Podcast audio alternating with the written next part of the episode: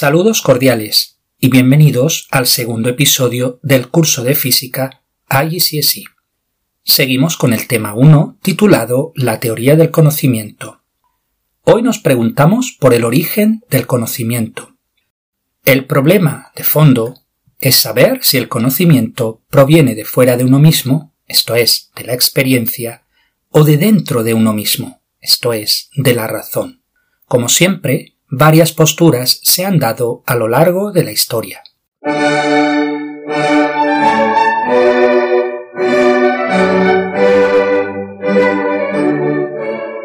La primera postura que vamos a ver es el racionalismo. Este ve la razón como la fuente principal del conocimiento. Los juicios verdaderos son aquellos que son lógicamente necesarios y universalmente válidos. Por ejemplo, el todo es mayor que las partes. Como podéis imaginar, casi todos los representantes del racionalismo provienen de las matemáticas. Platón diferenciaba el mundo sensible del mundo inteligible, el primero reservado a la doxa u opinión, mientras que el segundo reservado a la episteme o conocimiento justificado como verdad. Plotino, del 205 al 270, es el fundador del neoplatonismo. Este dota al platonismo de un cierto misticismo. Al igual que Platón, distingue el mundo material del mundo inteligible. El mundo inteligible está formado de tres hipóstasis. El uno, o la trascendencia absoluta, lo imposible de conocer, a veces lo identifica con Dios. El nous, o inteligencia, y el alma, su finalidad es enseñar el camino que conduce a la unión íntima con Dios. San Agustín, del 354 al 430, es el más grande de los padres latinos. Su recorrido vital le llevará a buscar la verdad primero en el maniqueísmo, después el escepticismo, para finalmente conocer el neoplatonismo a través de la obra de Plotino.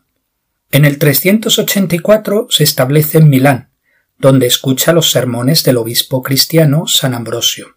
Dichos sermones, junto con la lectura de las Sagradas Escrituras, le llevan finalmente a abrazar el cristianismo.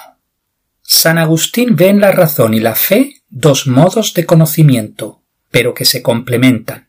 Su famoso lema, Intelligeut credas, credeut intelligas, significa entiende para que puedas creer, cree para que puedas entender.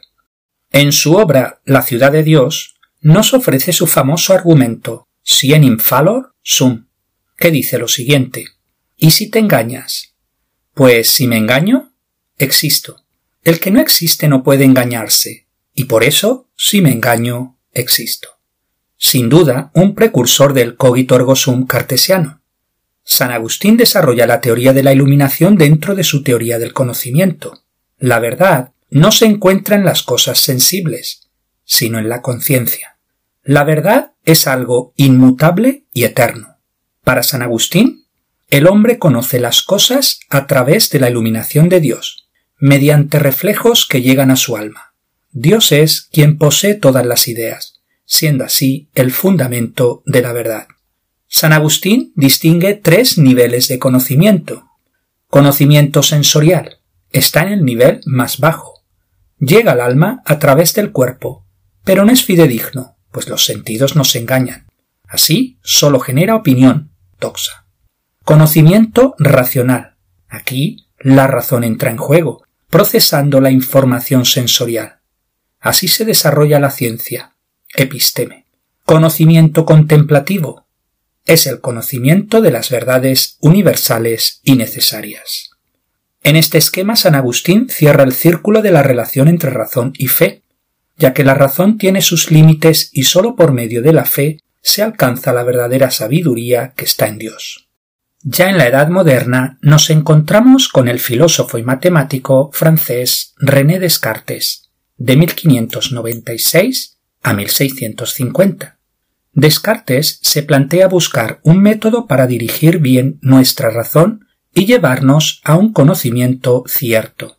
Por método entiende Descartes, y cito textualmente, una serie de reglas ciertas y fáciles, tales que todo aquel que las observe exactamente no tome nunca algo falso por verdadero, y sin gasto alguno de esfuerzo mental, sino por incrementar su conocimiento paso a paso, llegue a una verdadera comprensión de todas aquellas cosas que no sobrepasen su capacidad. El punto de partida es la intuición, cuyas principales características son la inmediatez, la sencillez, la claridad y la distinción. A partir de cuatro reglas, Descartes desarrolla un método analítico sintético, un método basado en el orden, la simplicidad y la matemática. Mediante la duda metódica llega a una primera verdad, cogito ergo sum, esto es, pienso, luego existo. Distingue tres tipos de ideas. Ideas adventicias que parecen provenir de fuera de uno mismo. Ideas ficticias que parecen provenir de dentro de uno mismo. Ideas innatas que no parecen provenir ni de fuera ni de dentro. Descartes, analizando las ideas de infinitud y perfección, y viendo que no proceden de uno mismo, llega a la idea de Dios y su existencia. Descartes distingue dos tipos de sustancias, la res extensa o sustancia extensa y la res cogitans o sustancia pensante. De ahí llega la existencia del mundo.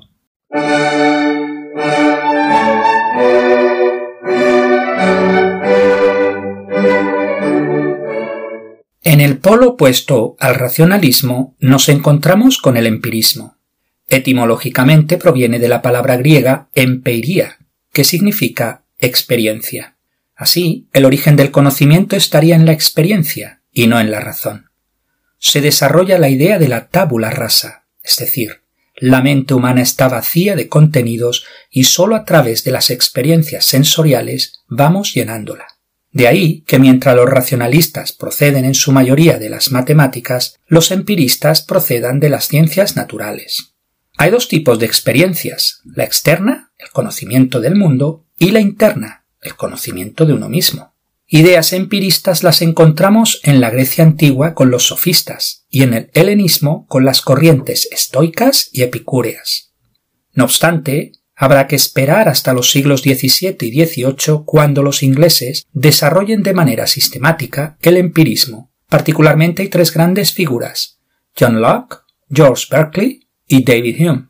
John Locke, de 1632 a 1704, es considerado el fundador del empirismo.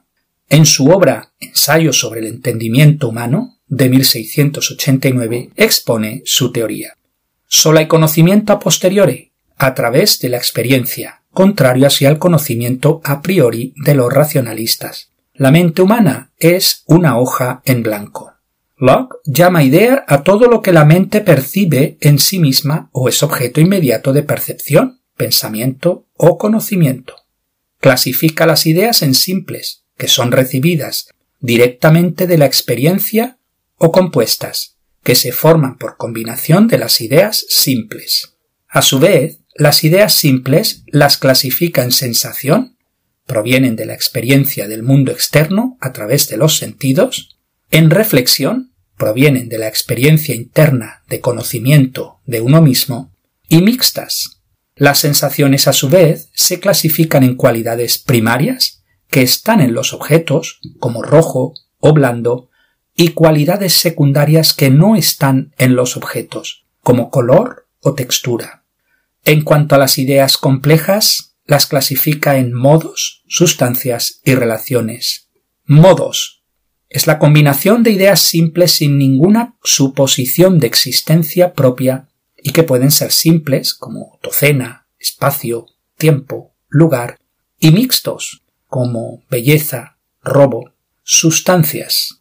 Son combinaciones de ideas simples que se toman para representar cosas particulares que subsisten por sí mismas. Relaciones. Es la consideración y comparación de una idea con otra. Por ejemplo, las ideas de causalidad o identidad. John Locke es también conocido en teoría política, en particular es el padre del liberalismo político. El irlandés George Berkeley, 1685 a 1753, desarrolla un empirismo de tinte espiritualista. Su gran obra es el Tratado sobre los Principios del Conocimiento Humano, publicada en 1710.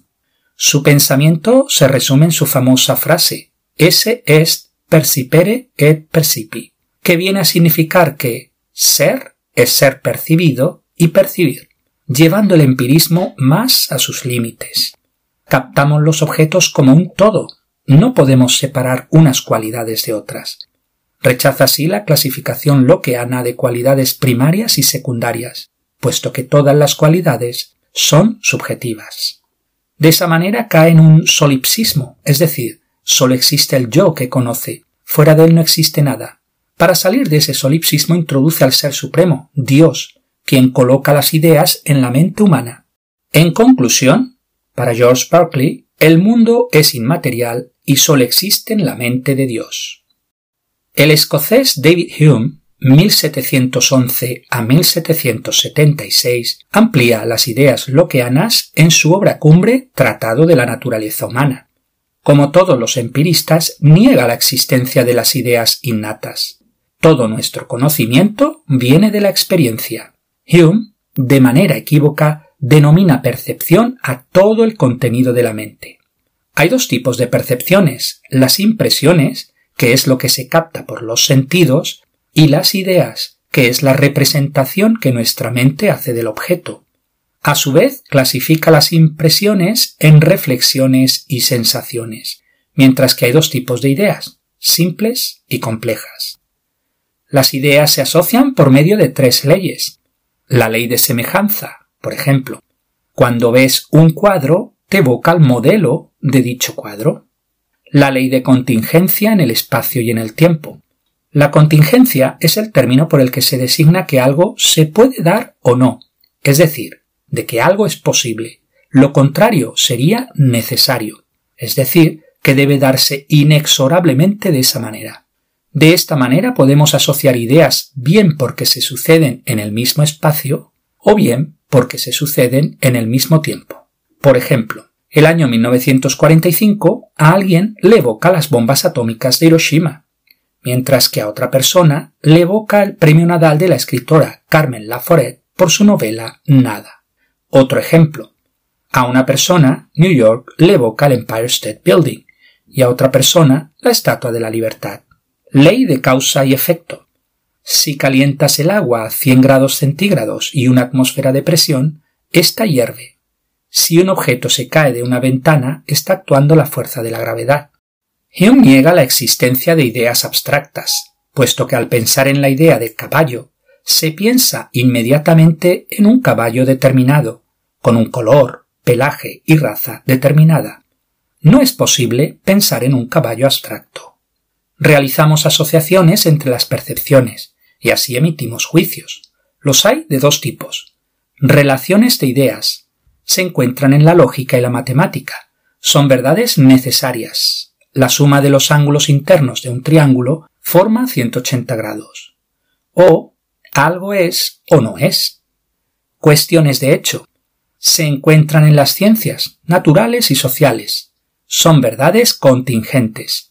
El electrón tiene carga negativa. O en el proceso de fotosíntesis, las plantas sintetizan glucosa por acción de la luz solar mediados el agua y el dióxido de carbono. El concepto de causalidad es de suma importancia en Hume. ¿Cómo saber que realmente dos sucesos están conectados por una relación de causa y efecto? Se trata de una creencia y la certeza se basa en el hábito, es decir, simplemente porque siempre que vemos la causa se produce el efecto, esto supondrá un cuestionamiento a la ciencia que se basa en el principio de causalidad. Hume hace una crítica a la metafísica, ya que ni es una relación de ideas ni una cuestión de hecho, es decir, no proviene de ninguna impresión. Así la metafísica solo trata de opiniones sin fundamento ni consistencia.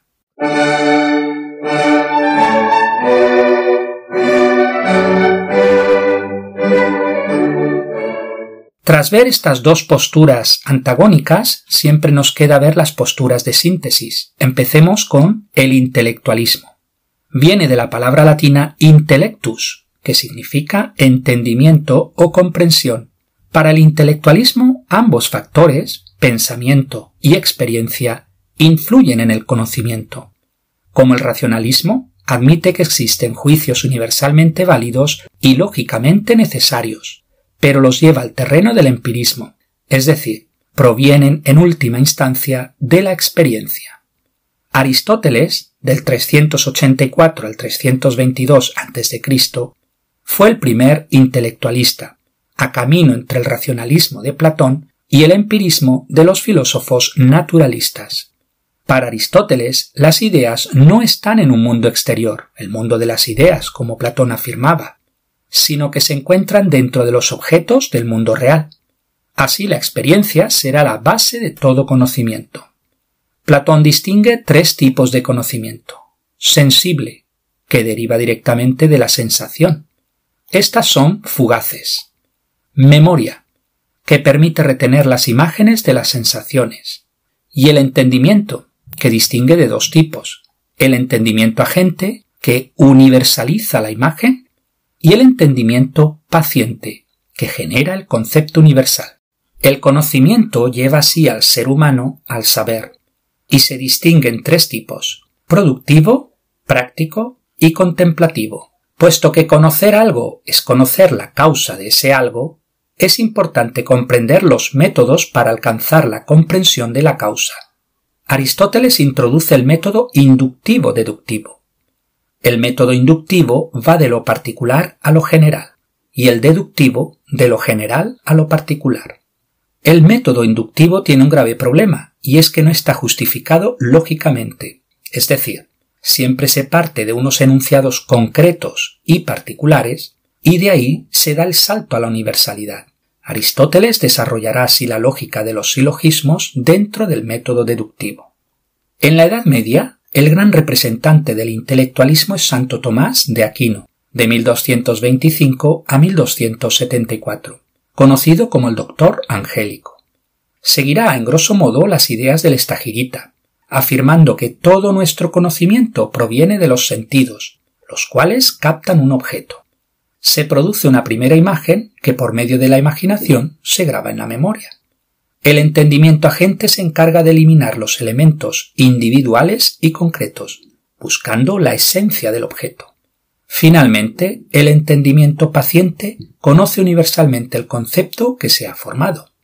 El proceso es doblemente direccional. Así, una vez se tiene el concepto universal, cuando se vuelve a ver un objeto de dichas características, el entendimiento es capaz de reconocerlo.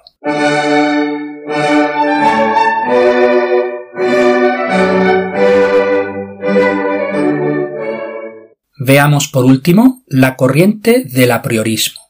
Es el otro intento que se da junto con el intelectualismo de buscar un punto intermedio entre racionalismo y empirismo. El apriorismo acepta elementos a priori, independientes de la experiencia como indica su nombre. Pero estos factores a priori no son contenidos, sino formas del conocimiento. Los factores a priori son como recipientes vacíos que la experiencia se encarga de llenar de contenidos. Su máximo exponente es uno de los mayores filósofos de todos los tiempos, el filósofo de Königsberg, el prusiano Immanuel Kant, de 1724 a 1808. Kant dirá que Hume le despertó del sueño dogmático de la razón. Comienza así su gran obra que se distingue por las tres grandes preguntas que pretende responder. ¿Qué puedo saber? ¿Qué debo hacer? ¿Qué me cabe esperar? Cada una la responde una ciencia diferente, la metafísica, la moral y la teología. Todas las preguntas se resumen en una única pregunta. ¿Qué es el hombre? A la cual responde la antropología. Para Kant hay dos fuentes de conocimiento, la sensibilidad, que es pasiva, y el entendimiento, que es activo. Distingue dos tipos de juicios, analítico, que es a priori, y sintético, que es a posteriori. Los juicios de la ciencia son sintéticos a priori. Ello le lleva a afirmar que todo nuestro conocimiento comienza con la experiencia, pero no todo procede de la experiencia.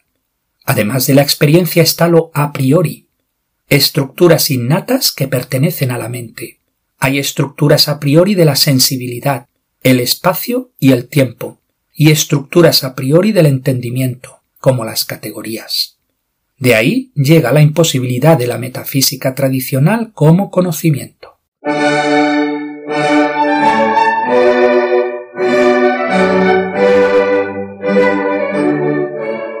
Veamos finalmente un resumen de lo aprendido en el episodio de hoy. El problema del origen del conocimiento estriba en saber si el conocimiento proviene de fuera de uno mismo, o sea, del mundo externo, filtrado a través de nuestros sentidos, o proviene de dentro de uno mismo, o sea, de ideas innatas ya establecidas en nuestra mente. Como siempre se dan dos posturas antagónicas para luego surgir intentos de reconciliación. Las dos posturas antagónicas son el racionalismo, que sostiene que el conocimiento se origina en nuestra mente, no somos una tabula rasa, y el empirismo, que sostiene que el conocimiento proviene de nuestra experiencia del mundo real, la cual se filtra por los sentidos, siendo así una tabula rasa. Entre los racionalistas están Platón, Plotino, San Agustín y Descartes. Entre los empiristas están John Locke, George Berkeley y David Hume. El intelectualismo representa un intento de síntesis de ambas posturas, postulando que tenemos ideas innatas, pero que provienen en última instancia de la experiencia. Sus representantes más significativos serían Aristóteles y Santo Tomás de Aquino. Por último, hemos visto el a priorismo de Kant, quien distingue dos tipos de conocimiento, a posteriori, que proviene de la experiencia, y a priori, que proviene de nuestra razón. Para Kant, todos los conocimientos de la experiencia están sujetos a esas condiciones a priori a las que denomina trascendentales.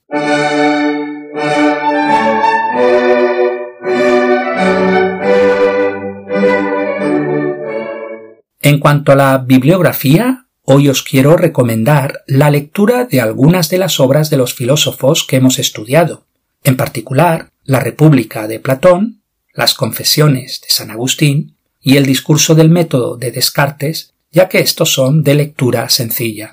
En cambio, si os atrevéis con algo más profundo, podéis iros a las obras de los empiristas ya citados y, como no, a la crítica de la razón pura de Immanuel Kant.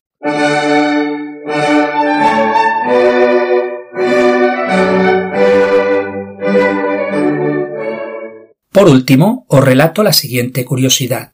Una tradición medieval recoge la siguiente anécdota de San Agustín, probablemente apócrifa. Dice lo siguiente. Un día San Agustín paseaba por la orilla del mar, dando vueltas en su cabeza a muchas de las doctrinas sobre la realidad de Dios, una de ellas la doctrina de la Trinidad. De repente alza la vista y ve a un hermoso niño que está jugando en la arena a la orilla del mar. Le observa más de cerca y ve que el niño corre hacia el mar, llena el cubo de agua del mar y vuelve donde estaba antes y vacía el cubo en un hoyo. Así el niño lo hace una y otra vez, hasta que ya San Agustín, sumido en gran curiosidad, se acerca al niño y le pregunta Oye niño, ¿qué haces? Y el niño le responde Estoy sacando todo el agua del mar y la voy a poner en este hoyo. Y San Agustín dice Pero eso es imposible. Y el niño responde más imposible es tratar de hacer lo que tú estás haciendo, tratar de comprender en tu mente pequeña el misterio de Dios. Con esto terminamos nuestra clase de hoy. Muchas gracias por su atención y hasta el próximo episodio.